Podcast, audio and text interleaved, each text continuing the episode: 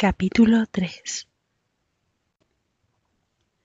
Clara me está esperando en el sillón.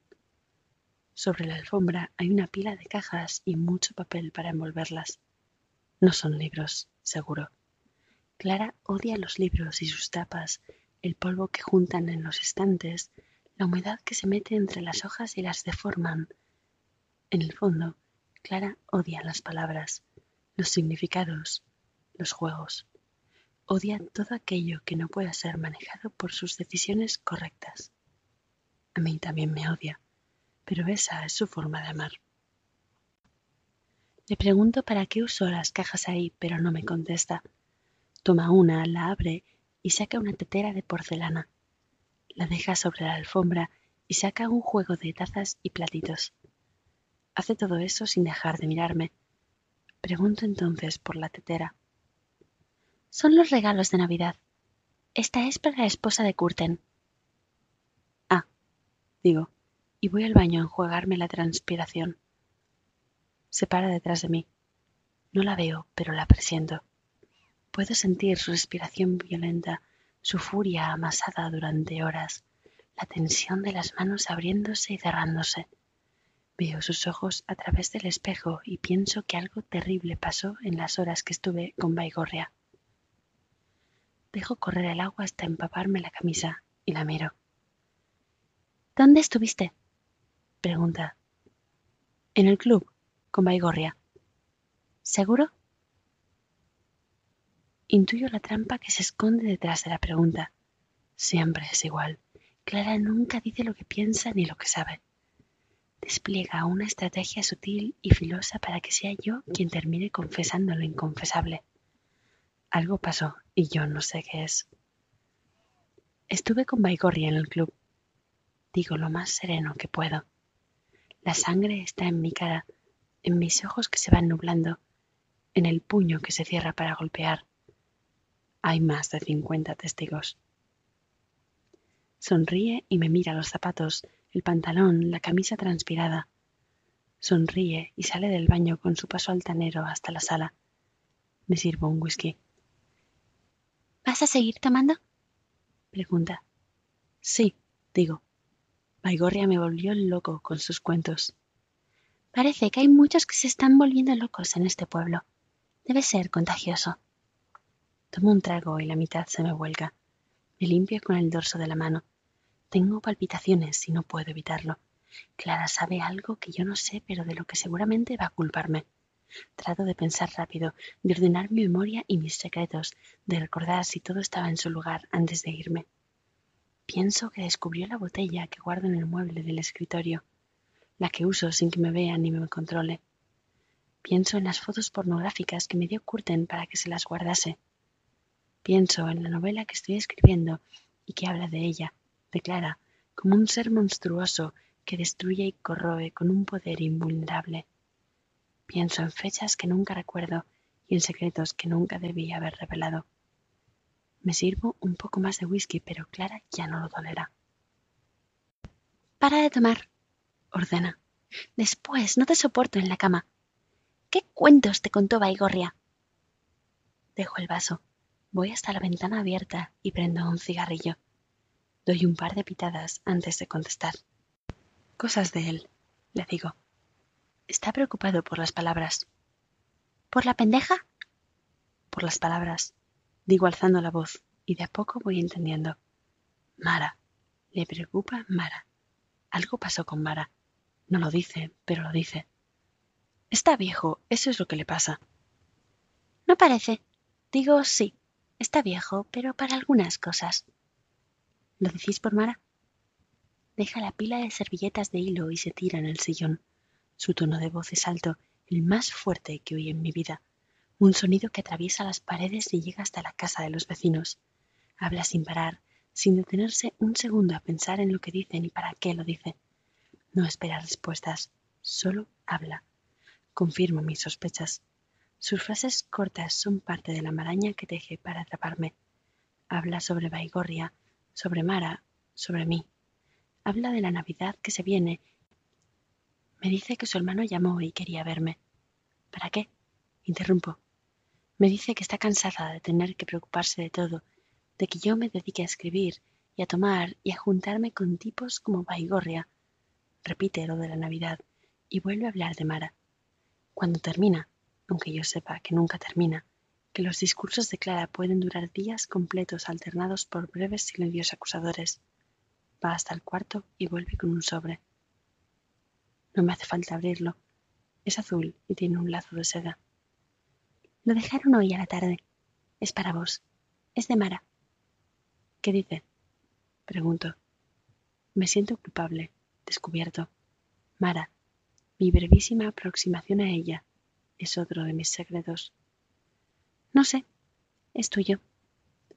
La curiosidad de ver pudo más que el miedo y la vergüenza. El sobre estaba abierto.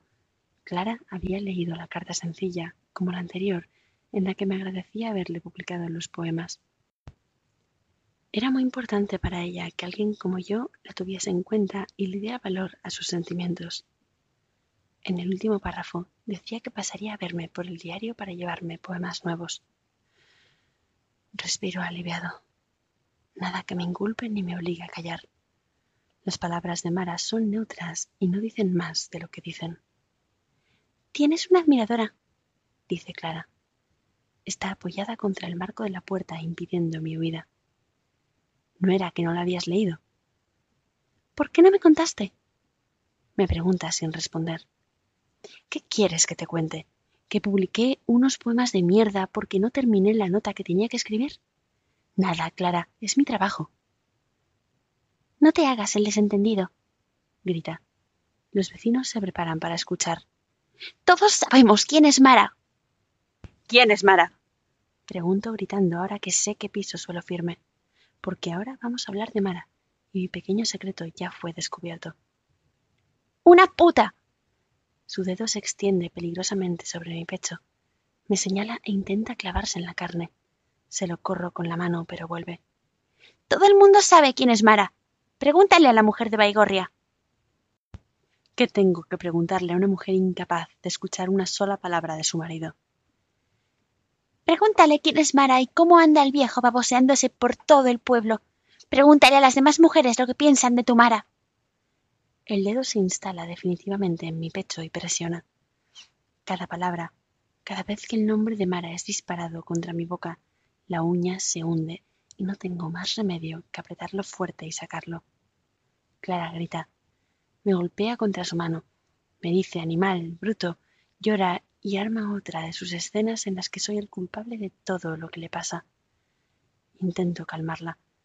No sé por qué lo hago, pero lo intento. Se libra de mí con un giro y se tira en el sillón. Murmura y me acusa de cosas que no entiendo. Prendo otro cigarrillo sin importarme lo que diga sobre el humo o sobre mi salud. Cada vez me importa menos todo. No sé qué estoy haciendo ahí, parado frente a ella, fumando y con la terrible necesidad de tomar un whisky doble sentado en mi oficina. Suena el timbre y los dos miramos hacia la puerta. Pensamos lo mismo. Las invocaciones suelen ser efectivas después de una discusión. Pensamos en Mara entrando por la puerta, sola o con alguien, caminando hasta nosotros con un sobre azul en la mano en el que trajera alguna noticia sobre nuestro futuro. Ninguno de los dos se mueve para abrir. El timbre vuelve a sonar. Anda vos, me dice. Digo el cigarrillo por la ventana y abro la puerta. Es mi cuñado, Marcos. Sonríe cuando me ve. Estira la cabeza y la ve a Clara tirada en el sillón limpiándose los mocos con la manga de la blusa. Intento decirle que es parte de la actuación, que no está dolida ni lastimada, que apenas le apreté el dedo porque me estaba lastimando y porque Clara nunca quiere entrar en razones, ni entender, ni escuchar. Hago un gesto vago con la mano como si explicara todo. Me guiña el ojo. Él sabe quién es Clara. Lo que no sabe es hasta dónde es capaz de llegar. Cierro la puerta y me relajo. Estás hecho mierda, me dice. Lo miro impecable con su traje blanco y su panamá, con la cara bien afeitada y la tranquilidad que le da una mujer que no lo vuelve loco todo el tiempo. El auto está en marcha y me invita a subir. ¿Le avisas a Clara? pregunta. No, hoy no. Salimos a la ruta. El viento es caliente y me pegotea la ropa al cuerpo. Prendo un cigarrillo y lo fumo en silencio. Marcos me mira y me palmea la pierna. Estás podrido, afirma. Harto, siempre es lo mismo. Sí, ya sé, la conozco. No le des importancia. Vos porque no vivís con ella. Dios no lo permita, dice y detiene el auto frente a un bar de la laguna. Marcos saluda a los parroquianos que nos ven entrar. Les hace un gesto con la mano, tocándose el sombrero y palmea al dueño en el hombro. Le pide una cerveza y que cambien la música. El dueño, un hombre gordo y entregado, mueve la perilla de la radio hasta encontrar a Glenn Miller y su orquesta. Marcos ensaya unos pases de baile y se sienta frente a mí. Desde la ventana se ve la laguna iluminada por la luna rojiza que habíamos visto con Baigorria. Se viene una de la puta madre, dice Marcos refiriéndose a la lluvia que anunciaron una semana atrás. Le digo que sí, que ojalá llueva con todo e inunde el pueblo. Me tranquiliza apoyando su mano sobre la mía. Me dice que eso no va a pasar y que, si pasara, no va a arreglar las cosas con Clara. Le digo que es verdad, que las cosas con Clara no tienen arreglo porque nunca lo tuvieron. Es la hermana y me lo hace saber cuando me cambia la conversación. Estoy preocupado por Curten, dice sirviendo cerveza fría en dos vasos. ¿Qué le pasa? Está hecho un pelotudo. Nunca lo encontrás donde debería estar. Las liquidaciones las está entregando tarde. ¿Pensás que roba? No. Todavía. Tomo mi cerveza y lo dejo hablar. Nunca me gustó anticipar mis conclusiones a Marcos porque siempre las utilizó en mi contra. Marcos se queda callado. Duda en decirme lo que tiene que decirme. Todavía no, pero falta poco. Los campos no están rindiendo bien, es verdad. La sequía y esas mierdas, pero todo lo demás sí. ¿Y? Se demora. Manda al contador una semana después con todos sus papeles mezclados. No sé. Le agarró de golpe. Marcos se limpia la espuma de la boca y baja la voz hasta convertirla en un murmullo. Tengo que agachar la cabeza para escuchar su teoría de que Mara le estaba quemando la cabeza. ¿Mara? Sí, la que anda con el profesor de la escuela. Baigorria, le informo. Ese y con el gerente del Banco Nación, y con... Ya no quiero escuchar más. Por algún motivo, la única imagen que tengo de Mara es la de su sonrisa y sus ojos claros mirándome en la iglesia. No puedo pensar en Mara con un alemán asqueroso como Curten ni con nadie más. Marcos sigue hablando, atando cabos sueltos y chismes que le llegaron de terceros confiables para llegar a la conclusión de que Curten, nuestro socio, se iba convirtiendo en un enemigo potencial. Le digo que tal vez esté exagerando las cosas. Se lo digo mirándolo a los ojos con franqueza. Se lo digo sin saber que, de algún modo, yo también estaba pensando en Mara. Nos costó mucho llegar hasta acá, me dice apenas abriendo los labios y pienso que es igual a Clara. Tener todo lo que tenemos, sacarnos de encima los peronchos. Hay que cuidarlo, ¿me entendés? ¿Y qué querés que haga? Vigilar a Curten. Manda a alguno de los boludos que tenés en el diario para que lo siga. Quiero saber qué hace, a dónde va, si la ve a la mina esta o no. Quiero saber qué está haciendo Curten con nuestra plata. Le digo que está bien, que tengo un pibe que hace cualquier cosa por un billete. Su sonrisa vuelve y el aire deja de sofocar. Deja el dinero en la mesa y me lleva de vuelta hasta mi casa. En el camino no habla. Yo tampoco. No hay mucho más para decir. Cuando me bajo del auto y doy la vuelta, me toma del brazo y me obliga a acercarme. Si mi mujer pregunta por mí, decile que estuviste conmigo toda la noche. ¿Y si llama ahora? Larga una carcajada. No sé, invéntate algo, vos sos el escritor.